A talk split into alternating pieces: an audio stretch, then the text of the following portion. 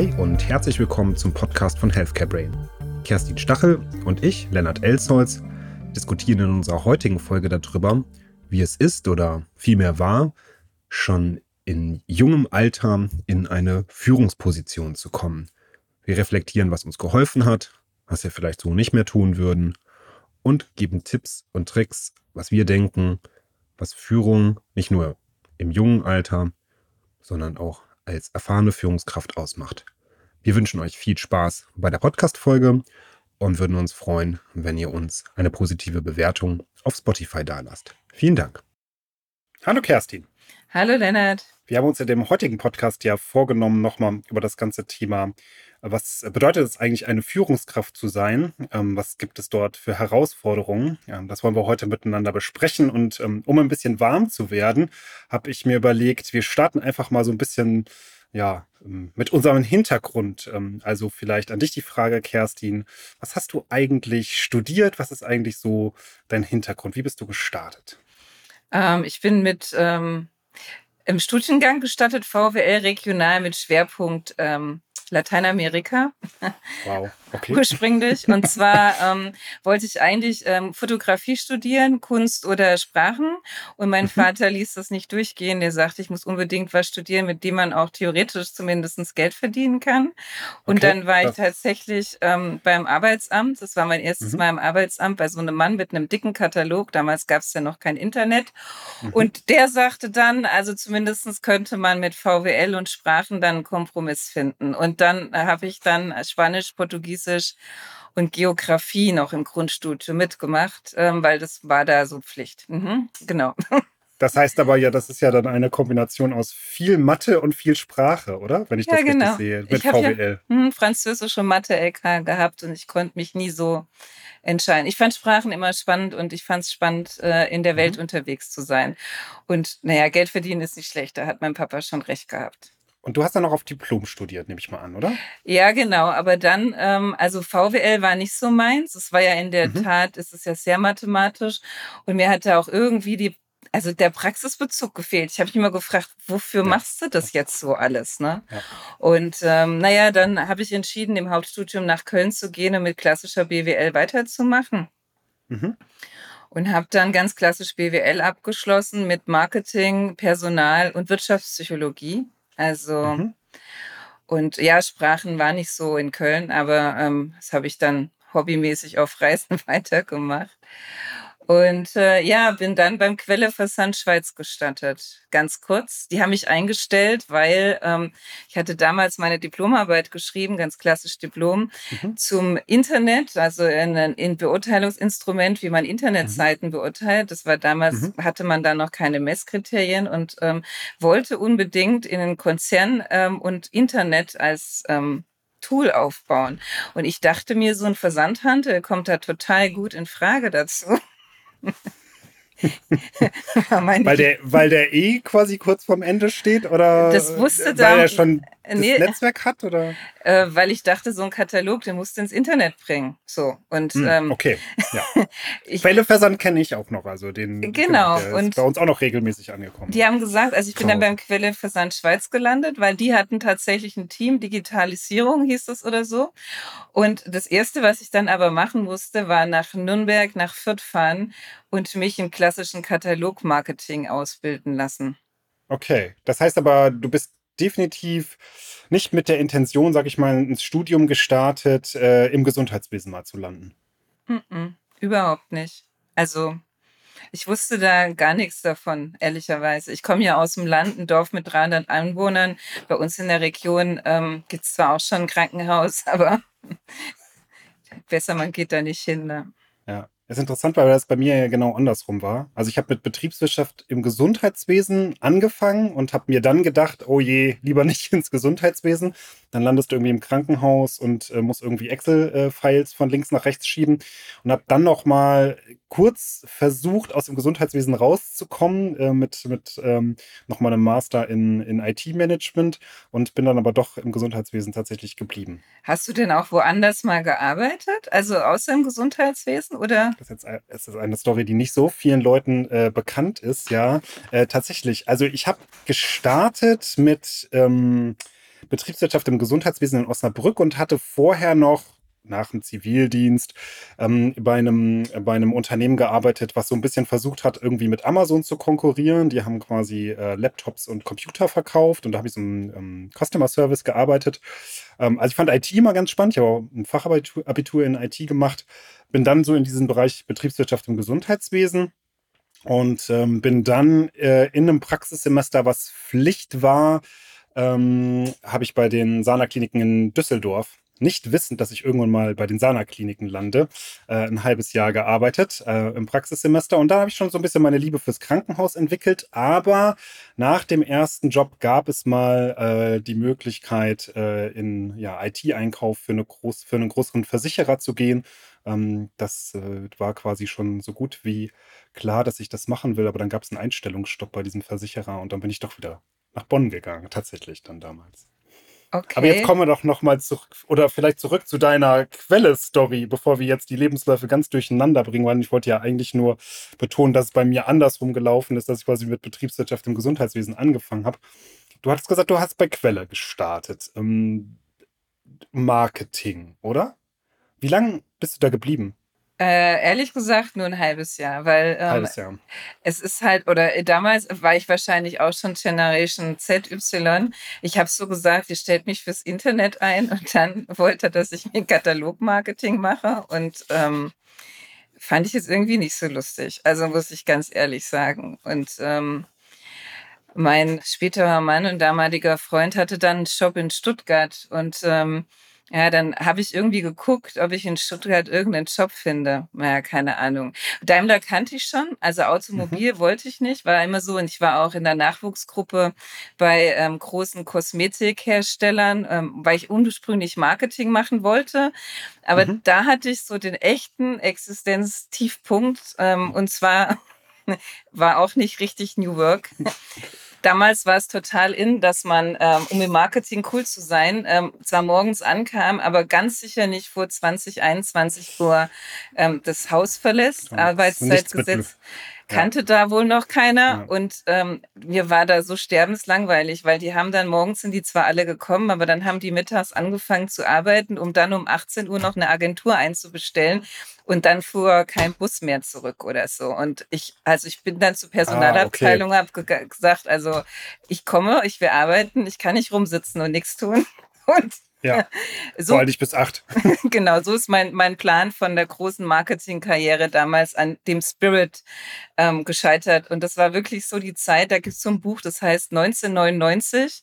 Und ja. da beschreiben die das Leben in dieser Marketingszene zu der Zeit. Und das war eins zu eins so, das war so schräg.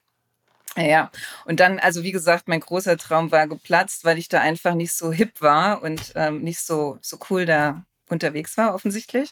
Und ähm, dann habe ich mich beim Land Baden-Württemberg beworben, weil die wollten ähm, Gesundheitswirtschaft machen als Alternative zum Automobilindustrie. Und da fand ich, ach, coole Idee, da bewirbst du dich mal. Und dann haben die mich eingestellt ähm, mhm. als verantwortliche Referentin für ähm, Gesundheitswirtschaft als Gegenentwurf zur starken Automobilindustrie. Und an welchem Punkt hast du das erste Mal dann ähm, Führungsverantwortung übernehmen dürfen oder soll man sagen übernehmen müssen? Es kommt ja immer drauf an, was du als Führungsverantwortung definierst. Ja. Ne? Ähm, ja. Die waren damals da in Stuttgart auch schon, also ich durfte, ich habe über 120 Kongresse veranstaltet oder so und die durfte wow. ich auch selber organisieren, durchführen, mhm. die Rede für den Minister geschrieben ähm, und ähm, ja, so ein Team mit, mit, mit Flyer, so klassisch, wie man es kennt. Ne? Also mhm. das war schon echt äh, viel zugetraut. Ähm, so. Und ähm, wie alt warst du da? Äh, 26.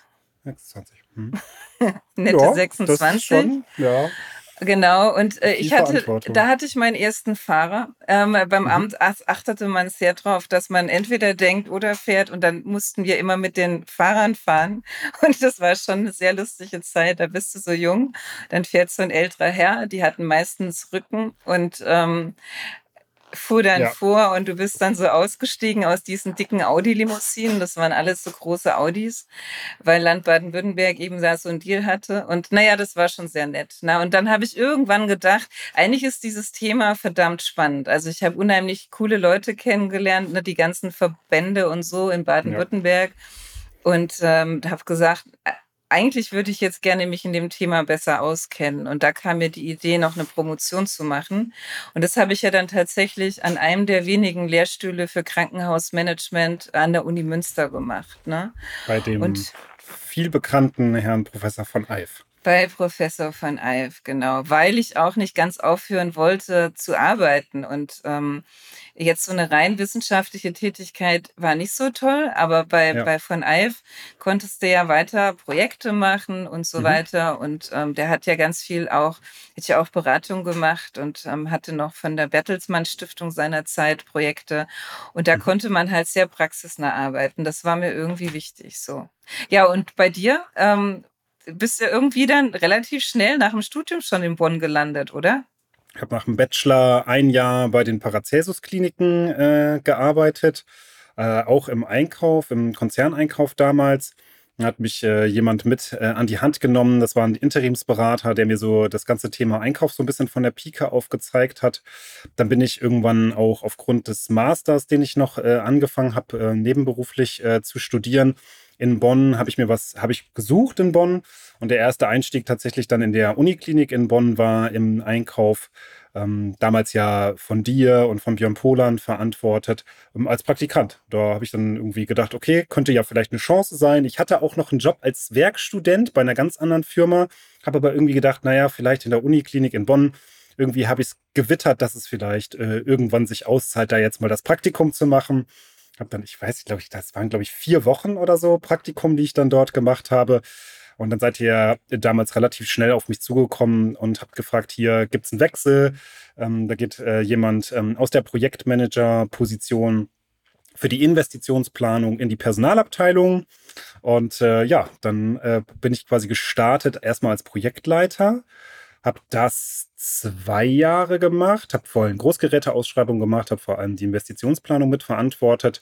Ähm, da gab es immer mal so ein bisschen, was man unter lateraler Führung dann versteht, was du wahrscheinlich auch meinst mit, es kommt immer jetzt so ein bisschen drauf an, wie man Führung definiert. Das war dann eher eine Projektverantwortlichkeit und erste wirkliche dann disziplinarische Verantwortlichkeit waren zwei Jahre später. Da war ich, uh, 24, glaube ich, hätte ich jetzt geschätzt. Ja, doch, müsste 24. Ähm, habe die Leitung äh, strategischer Einkauf ähm, übernehmen dürfen. Und es waren dann auch gleich von jetzt auf gleich, da war ich dann mit meinem Master durch, hatte dann die Position Leiter strategischer Einkauf und ähm, dann waren es, glaube ich, gleich sieben Mitarbeitende, die dann ähm, in, dem, in dem Team quasi, mit denen ich dann da so, ja, führen durfte und gestalten durfte. Ja, das stimmt so. Um die Größenordnung war das, ja. Ja. ja.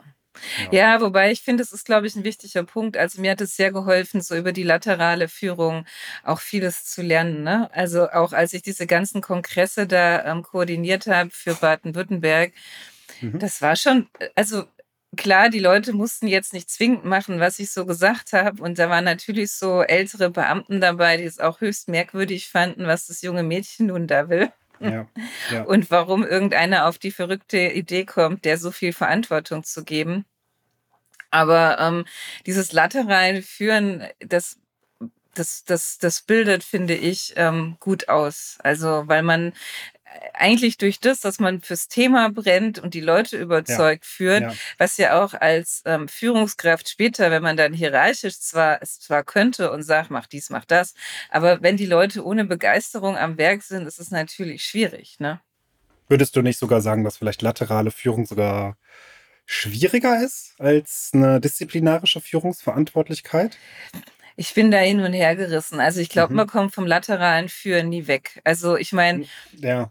Also außer, also ich meine, ich, ich habe das ja dann, ich war 33, als ich dann in der Uniklinik Bonn ähm, Einkauf leiten durfte und Logistik mhm. und Apotheke. So, das war der Bereich. Und ähm, ja, ich hatte dann nicht mal von Einkauf eine Ahnung, weil ähm, also auch das so grob, also klar, irgendwas äh, haben, haben wir den Studenten auch erzählt, aber das ist ja so ein, so ein, so ein Mini-Teil. Einkauf wird ja nicht richtig ausgebildet an so einer ja. Uni.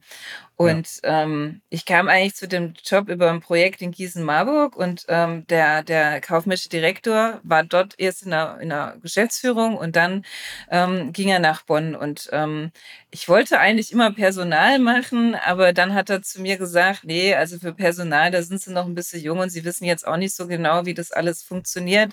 Und das ist auch politisch anstrengender und machen sie einfach mal Einkauf, Logistik, da geht es nur um Prozesse, das kriegen sie auf jeden Fall super genau. hin muss man nicht so erfahren sein. Das kann man auch in jungen Jahren machen, Einkauf und Logistik.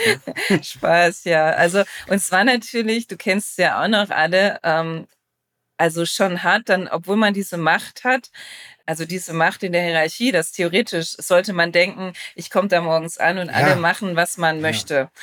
Aber man ist dann genau. äh, theoretisch. Das ist ein ja. sehr theoretisches Konstrukt. Und gerade wenn du halt in so eine Organisation kommst, ähm, wie die Uniklinik Magdeburg äh, und Bonn auch, also die in so einer Transformation ja. sind von einer alten Verwaltungsstruktur, die man ja sowieso aufbrechen wollte mit der Einführung der DRGs. Aber natürlich waren da ganz verkrustete Strukturen und ähm, mit modernen Prozessen, Logistik, Digitalisierung, das waren alles Themen, die waren da nicht auf der Agenda.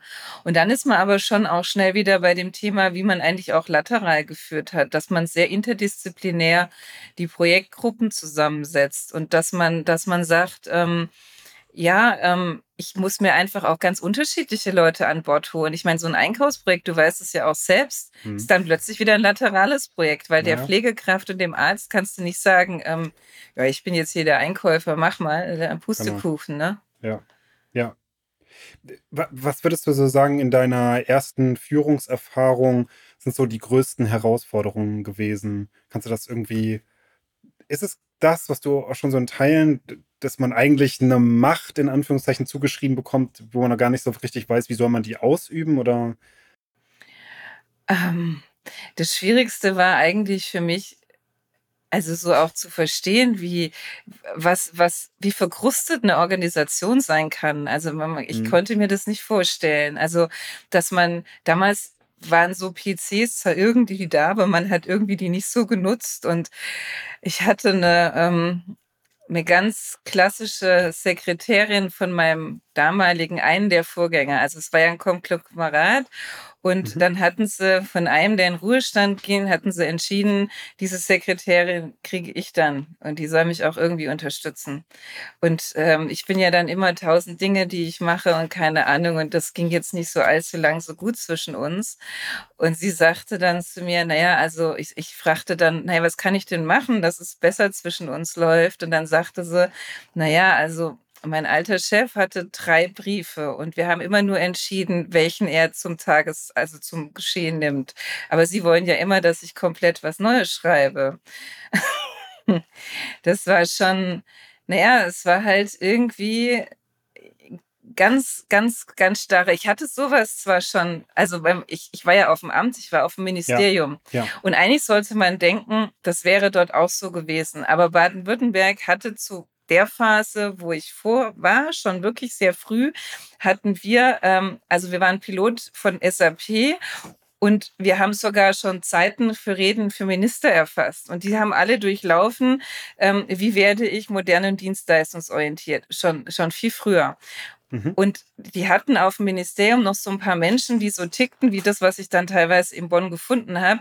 Aber die ja. hatten die schon mehr oder weniger isoliert. Das waren im Ministerium solche Positionen, die eigentlich keiner wirklich brauchte. Aber die wichtigen Aufgaben haben die nicht erledigt. Und nur stand ich da in meinen jungen Jahren und hatte plötzlich die Menschen, von denen ich im Ministerium gehört habe, dass es die geben soll live und in Farbe vor mir und habe denen erzählt, okay, wir sind jetzt eine dienstleistungsorientierte Verwaltungseinheit, jetzt lass uns mal machen. Und den Prozess hatten die ja damals das Ministerium schon durchlaufen gehabt ne, und wurden digitalisiert und waren in dem Zeitpunkt, wo ich dort war, schon auf einem ganz anderen Niveau. Es war halt in der Uniklinik nicht so. Und das mit den Menschen und, und das war halt auch, also ich bin mit meiner Naivität, hatte ja viel Personalmanagement gemacht, habe ich auch gedacht, Chaka, das schaffst du mit jedem, denen zu erklären, wie ein moderner Prozess funktioniert und macht dann auch jeder mit. Und das Härteste war dann halt irgendwie zu erkennen, dass, dass es halt Leute gibt, die können oder wollen nicht oder werden auch krank drüber und so. Und damit hat man ja nichts mit denen was Verrücktes gemacht, sondern die, die konnten die Reise einfach nicht mitreißen, genau. wo, wo auch immer ja. die Ursachen ja. lagen. Und ja. das ist mir dann schon schwer gefallen zu erkennen, okay, dieser Mensch, wir schaffen es nicht. Wir, es klappt nicht. Ich kann den nicht mit auf die Reise nehmen. Und dann so das erste Mal zu überlegen, wie trennt man sich? Das war schon harter Tobak, ne? Naja, man ist ja da sehr idealistisch, ne? Man geht da ran, man hat irgendwie so sein Studium, man ist ja auch gut ausgebildet und man muss sich aber, glaube ich, auch immer klar machen, dass man natürlich gerade als junge Führungskraft ja logischerweise halt eben ja noch sehr wenig Zeit im Unternehmen mitgebracht hat und da natürlich auch Leute sitzen, die über eine ganz lange Zeit sich das schon alles angeschaut haben, sich an bestimmte Prozesse, du hattest jetzt verkrustet gesagt, aber es ist ja am Ende des Tages auch einfach ein eingeübter Prozess miteinander. Ne? Also jeder verhält sich jeden Tag aufs Neue so und dann kommt eine hochmotivierte junge Führungskraft, die sagt, das machen wir jetzt mal anders und dann wird es halt in Frage gestellt. Warum sollten wir es tun? Der Prozess läuft doch bis jetzt gut. Ähm, ne? So dieses, das haben wir schon immer so gemacht. Ja, und auch die Erkenntnis, mit dem ganzen Idealismus, den man so mitbringt, weil man ja immer aus sich heraus immer denkt, man macht ja was Gutes und was Positives und man macht doch auch was Gutes und Positives für die Person, die einem gegenüber sitzt, dass Leute das dann nicht mitgehen wollen. Ne? Das ist schon, ging mir auch so, wenn man das so das erste Mal erkennt, dass man eine Person nicht mitnehmen kann, das ist schon etwas, was man erstmal so für sich ja verdauen muss. Ne? Was war denn deine größte Herausforderung, also als du dann so strategischer Einkaufsleiter warst? Ich bin ja gestartet ähm, relativ überraschend, wo ich eigentlich dachte, mein Vorgesetzter ist noch da, der ist dann gegangen und dann war ich quasi mit dem Team so ein bisschen wir waren dann unter uns quasi und ähm, die haben gar nicht so richtig die Notwendigkeit gesehen. Ich habe da quasi eine Teamleiterposition gemacht, die der damalige Abteilungsleiter in einer Doppelfunktion gemacht hat.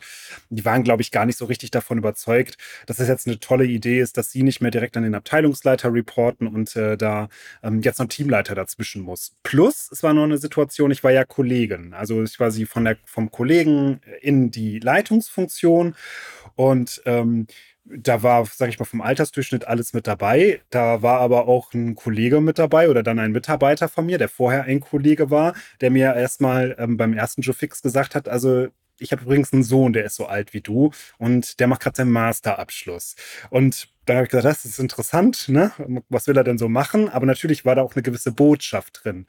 Und ähm, ich glaube, so dieses, hm, ich habe mir, ich habe lange, oder was heißt lange, aber am Anfang habe ich gedacht, ich muss eine Rolle spielen, ich muss sehr professionell wirken, ich muss also quasi durch so eine gewisse Art von Professionalität, das hat auch was mit zum Beispiel Klamotten etc., also Anzug tragen, so meine, meine wenige Erfahrung und meine mein junges Alter ähm, überspielen. Ich habe auch zum Beispiel sehr lange gar nicht Privates erzählt. Ich habe gedacht, ich bin da in meiner Rolle als Leiter strategischer Einkauf und um immer auch nicht durchblicken zu lassen, weil in dem Alter, wo ich da war, da geht man natürlich dann irgendwie am Wochenende noch auf Partys und was nicht alles, ähm, muss ich das sehr stark trennen. Und das hat mich vielleicht auch dann irgendwann unauthentisch gemacht über den Zeitraum. Und irgendwann habe ich auch mit dem Coach dran gearbeitet ähm, und das mehr zuzulassen, vielleicht auch mal was Privates zu erzählen und dann irgendwann auch bin schon der Meinung, dass es eine Sache gibt, die man als Führungskraft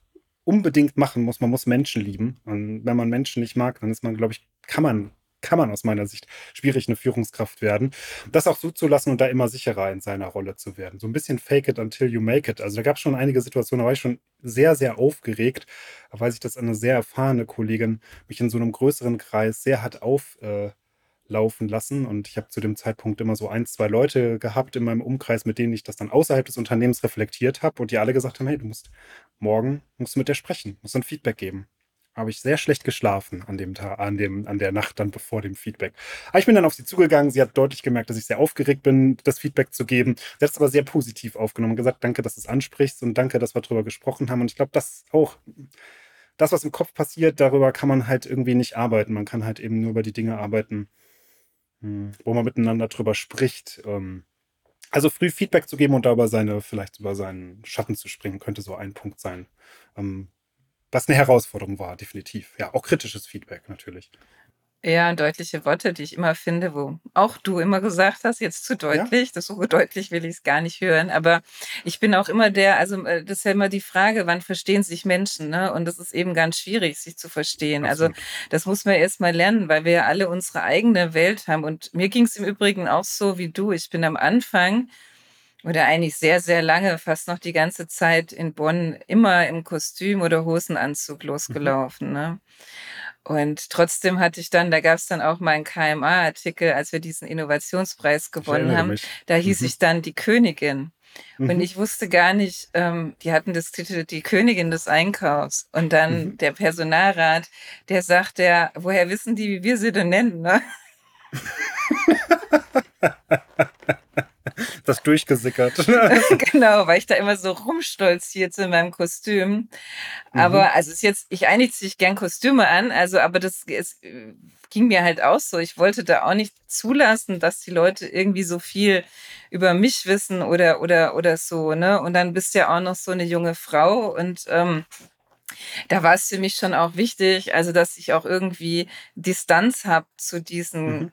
doch fast auch, waren ja fast alles Männer irgendwie so, ne? Also, ja. ja. Und ähm, naja, ich, also.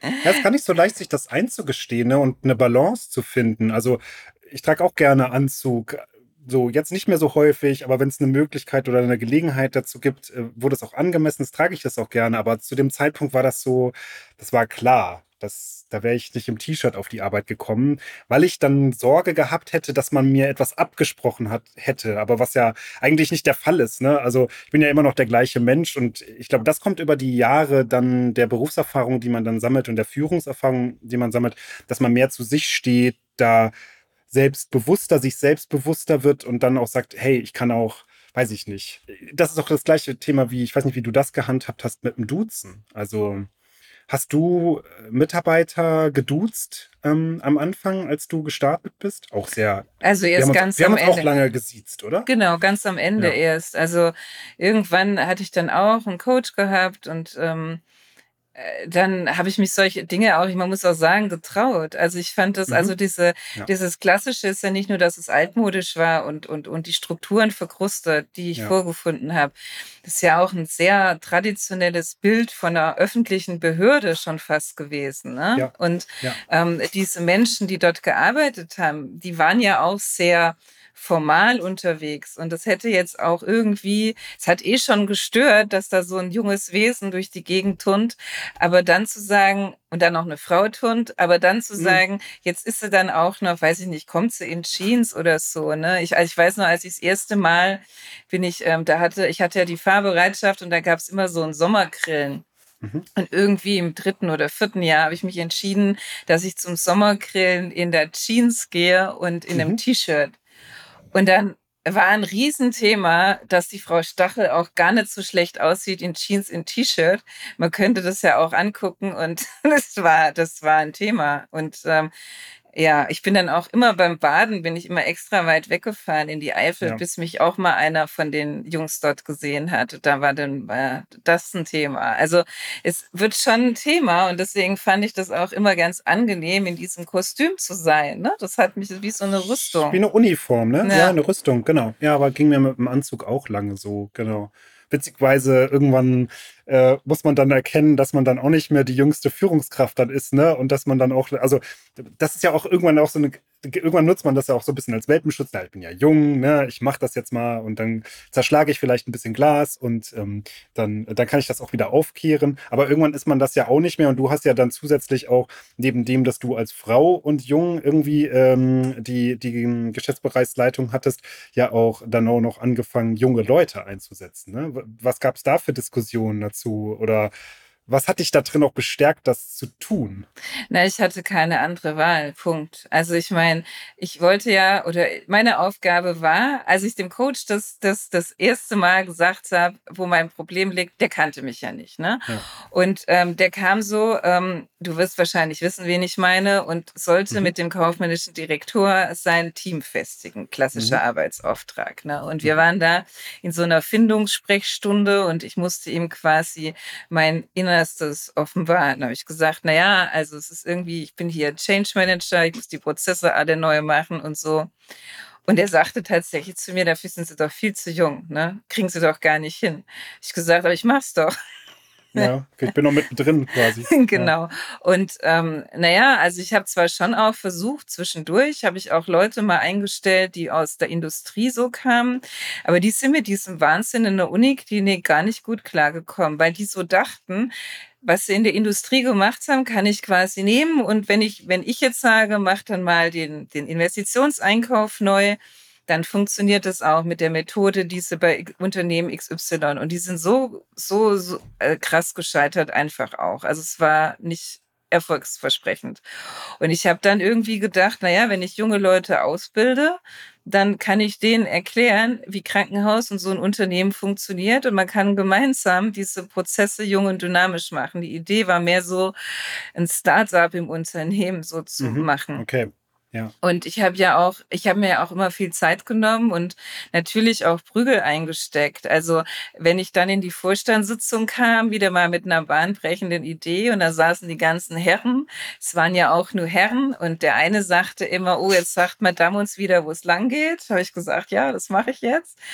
Und dann sind natürlich auch Sachen nicht so gut gelaufen. Und dann hat irgendeiner von den ähm, Herrschaften dann gesagt, ja, sie mit ihrer Jugendforschgruppe, das kann ja nur nichts werden. Ne? Und ähm, klar muss man sich dafür rechtfertigen. Aber wir hatten, du weißt es ja auch, dann immer mehr Erfolge und konnten die Dinge auch umsetzen. Und ich habe ja dann irgendwann, äh, dann war ich so quasi durch mit Einkauf und Logistik und der Apotheke und habe dann die Personalabteilung noch übernommen, weil die auch mhm. durcheinander mhm, war. Genau. Und dann fing es trotz allem nochmal so ähnlich an, weil dann saßen wieder Leute, die so ähnlich wieder waren wie die, wie die ich vorher ja. in Einkauf und Logistik ja. hatte. Und wieder im Grunde gegen alles Moderne war. Und die hatten ja neu dann SAP HCM eingeführt und im Grunde war es dann nochmal das ganze Tun. Und ähm, ja, klar hat man da, ähm, und da habe ich dann ja auch den Mitarbeiter, den, den, den, du ersetzen musstest, einfach mitgenommen, weil ich gesagt genau. habe, wenn mir einer helfen kann, dann er, weil dann er, er, eben hm. sehr gut bei Daten und da waren einige Probleme im SAP und so weiter. Und das war eine von, seiner, von seinen Stärken halt. Und hat ja dann auch gut funktioniert. Aber naja, ich habe nie Vielleicht habe ich da später mehr drüber nachgedacht, wobei ich immer noch froh bin, dass es mich nicht so tiefenwirksam beschäftigt hat. Ich glaube, das beschäftigt dich immer eher. Was denken andere über das, was ich tue? Ja, ja, de definitiv. Also ich glaube, das ist schon etwas, ja, wenn es einen Vorteil gibt, älter zu werden, dann ist es definitiv das, dass es bei mir äh, weniger wird, so mit dem Alter tatsächlich, dass man weniger darüber nachdenkt. Aber das ist, glaube ich, auch ein Punkt, äh, so höher man dann auch in der Hierarchie eines, eines Unternehmens kommt, äh, dass man versuchen muss, das abzustellen, weil das gibt ja überall in jeder Organisation Politik und es gibt in jeder Organisation Leute, die eine Entscheidung, die jemand trifft, nicht gut finden und dann vielleicht darüber reden und man wird ja, man kommt ja gar nicht zur Ruhe mit seinen Entscheidungen, wenn man sich da die ganze Zeit Gedanken drüber macht. Ja, aber ich, ich, das, das war, glaube ich, ein Segen, dass ich das irgendwie, ich, ich kann nicht sagen. Ausblenden konntest oder. Dass ja. es nicht so in meiner Natur ja. liegt, sich darüber Gedanken ja. zu machen. Also, ähm, ich glaube, hätte ich mir da so richtig Gedanken drüber gemacht, wäre ich durchgedreht. Also wirklich. Also ich glaube, das ist so ein persönliches Geschenk. Ich bin ja irgendwie sehr isoliert da aufgewachsen und man hat das irgendwie jetzt nicht so gehabt, dass man da ähm, also wenn ich jetzt so meinen Sohn sehe und wie er in der Clique in der Stadt langsam anfängt reinzukommen, mhm. das ist schon ganz viel anders. Also sind die Turnschuhe jetzt gut oder nicht gut? Ja, das, ja. das, solche Fragen habe ich mich in meiner Jugend und Kindheit nie gestellt. Und ich glaube, damit ist dieses ähm, wie wirke ich auf andere Leute? Und das ist jetzt auch witzig, weil irgendwann musste ich natürlich auch an der Frage arbeiten. Also ähm, wirken Sie doch mal ein bisschen freundlicher. Ich so, jetzt mhm. warum? Mhm. Wir wollen doch zack, zack da durch, muss ich mhm. doch nicht bei mhm. lächeln. Mhm. Ne? Und das, was eine Stärke war, was mich geschützt hat, war aber zugleich auch eine Schwäche, weil natürlich wirkte ich auf die Leute, wahrscheinlich deswegen auch der Spitzname Königin, leicht arrogant. Also ich habe mich dann halt ja. hingestellt und habe gesagt, zack, zack, hier sind die Fakten, lass mal machen, ne? Ja. Und ähm, mir war überhaupt nicht klar, dass dass manch, manche Leute zu hart wirkt oder dass man es freundlicher transportieren könnte. Naja, und das war so, da musste ich echt dran arbeiten, wie, also mit dem Gedanken, dass meine Wirkung auf Menschen, auch wenn es mich jetzt nicht stört, ne, mhm. ist der Ruf erst ruiniert, lebt sich gänzlich ungeniert. Aber genau. dass die Wirksamkeit als Führungskraft einfach höher ist, wenn ich die Wirkung auf andere Menschen eben in Betracht ziehe, ohne dabei jetzt durchzudrehen, weil ich immer denke, ach Mensch, also das war für mich so ein Learning. Da, da musste mich erst ein Coach drauf aufmerksam machen, so, ne? Ja. Inhaltlich eins, äh, Auftreten, Setzen sechs, ne?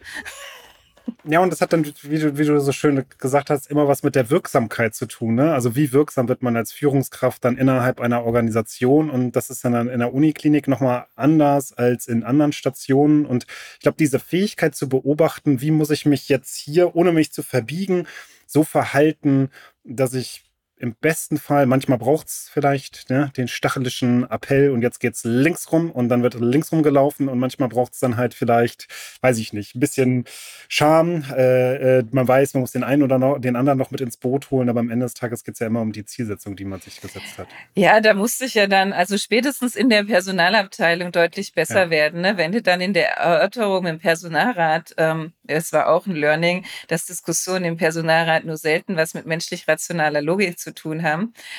Aber da habe ich viel gelernt und eben auch, dass man halt dann auch Leute begeistert, die man so auf der Sachebene jetzt nicht ja. näher kommt, sondern dass es einfach ist, Menschen zu begeistern. Ich meine, da gibt es ja ganz tolle Beispiele, die nichts anderes machen, als Menschen zu begeistern. Aber das hat natürlich auch selbst mit dem. Und dann hast du vorher gesagt, ja, die eigene Persönlichkeit zu zeigen.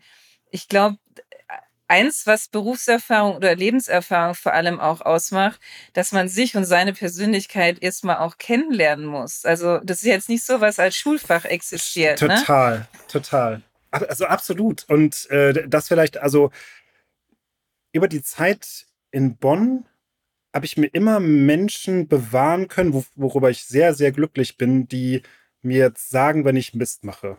Und das äh, finde ich als eine, wenn man, wenn man Führungskraft sein will oder wenn man dann auch andere Themen machen will, aber wenn man zumindest diese Fähigkeit, sich weiterhin zu reflektieren und das reflektieren zu lassen, weil ich finde, man entwickelt einfach über die Zeit vielleicht auch mit dem Erfolg, den man dann bekommt, blinde Flecken.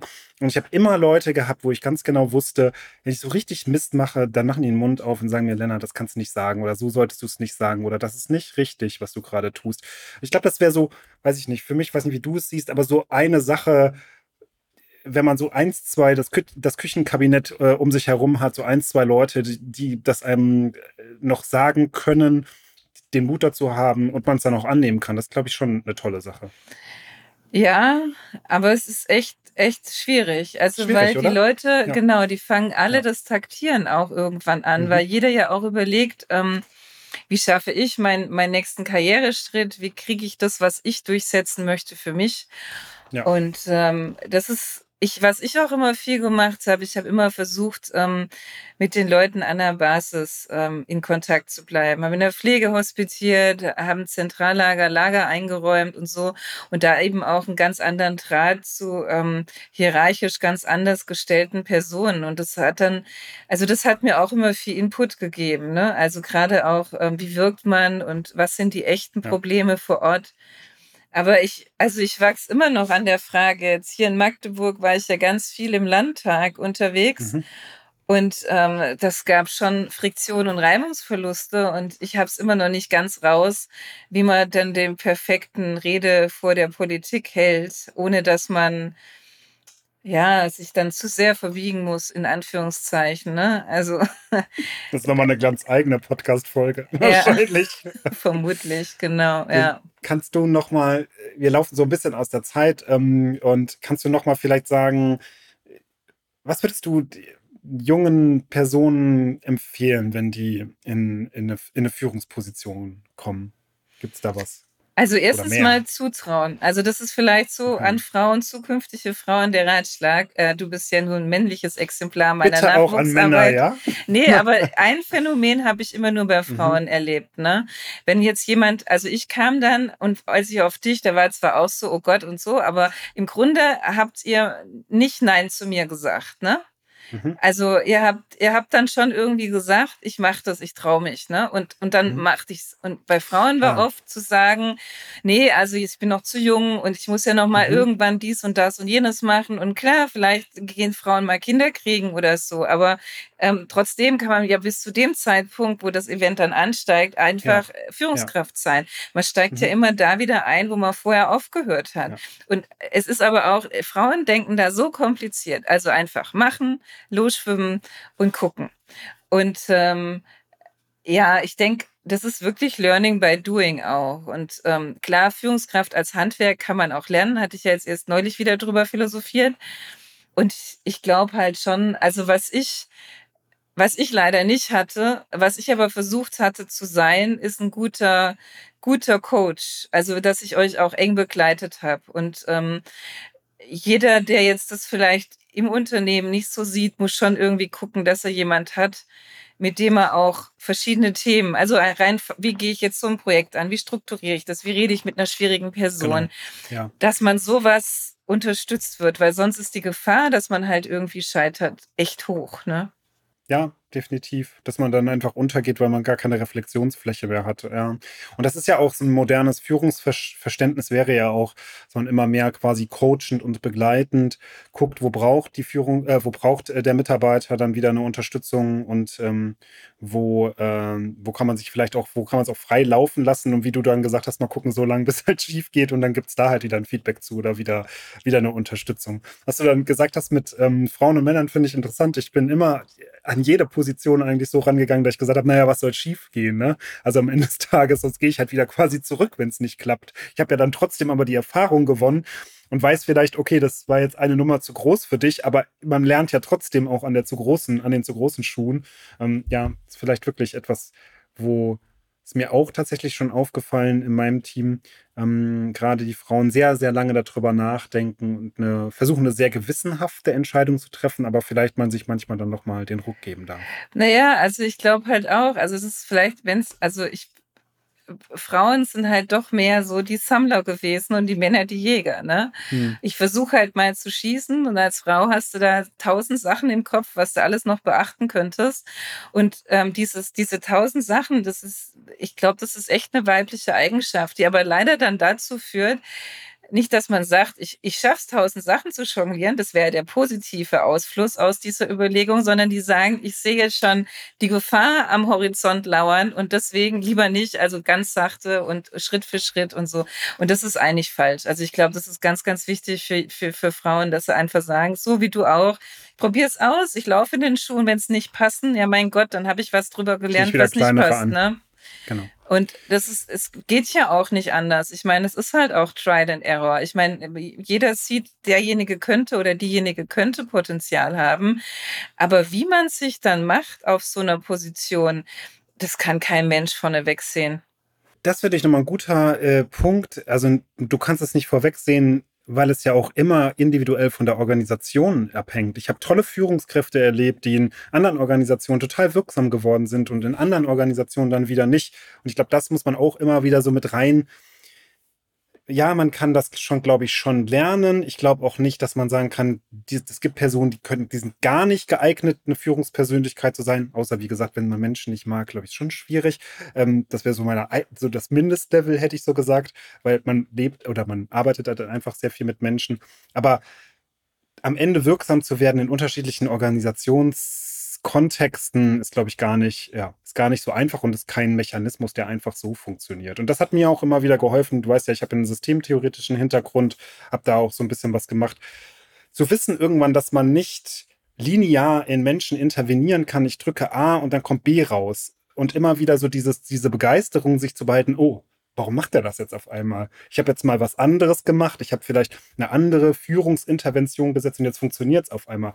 Dafür auch die Begeisterung zu behalten, wie Menschen miteinander interagieren, ähm, hat mir immer geholfen zu wissen, naja, wie du sagst, es gibt jetzt nicht die Ansage und dann wird das gemacht. Manchmal funktioniert das und bei manchen Menschen funktioniert das eben nicht, weil wir halt alle nicht linear funktionierende Maschinen sind.